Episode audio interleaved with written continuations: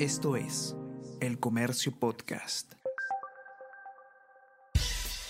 Buenos días, mi nombre es Soine Díaz, periodista del Comercio, y estas son las cinco noticias más importantes de hoy. Jueves 22 de septiembre. Jainer Alvarado ahora trabaja en empresa que ganó obra con decreto de urgencia 102. Contrato laboral empezó a correr desde el martes, un día antes de la audiencia en que se evaluó el pedido para su impedimento de salida del país. Gracias a criticada norma que aprobó, constructora HT SAC se adjudicó proyecto de 5 millones de soles para pistas y veredas en Amazonas.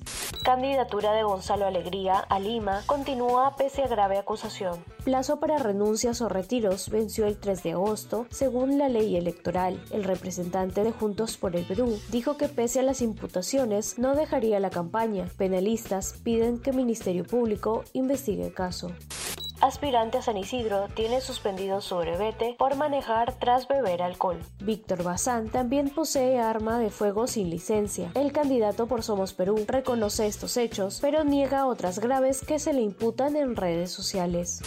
Miles de rusos se alzan contra Putin por intensificar la guerra. Policías detuvieron a más de mil personas en Moscú y otras 30 ciudades luego de que protestaran por la intención del Kremlin de movilizar a 300.000 reservistas para seguir con la invasión a Ucrania que cumplirá siete meses.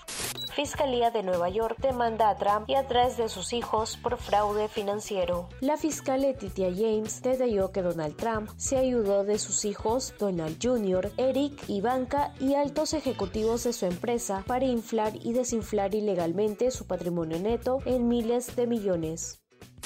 Esto es El Comercio Podcast.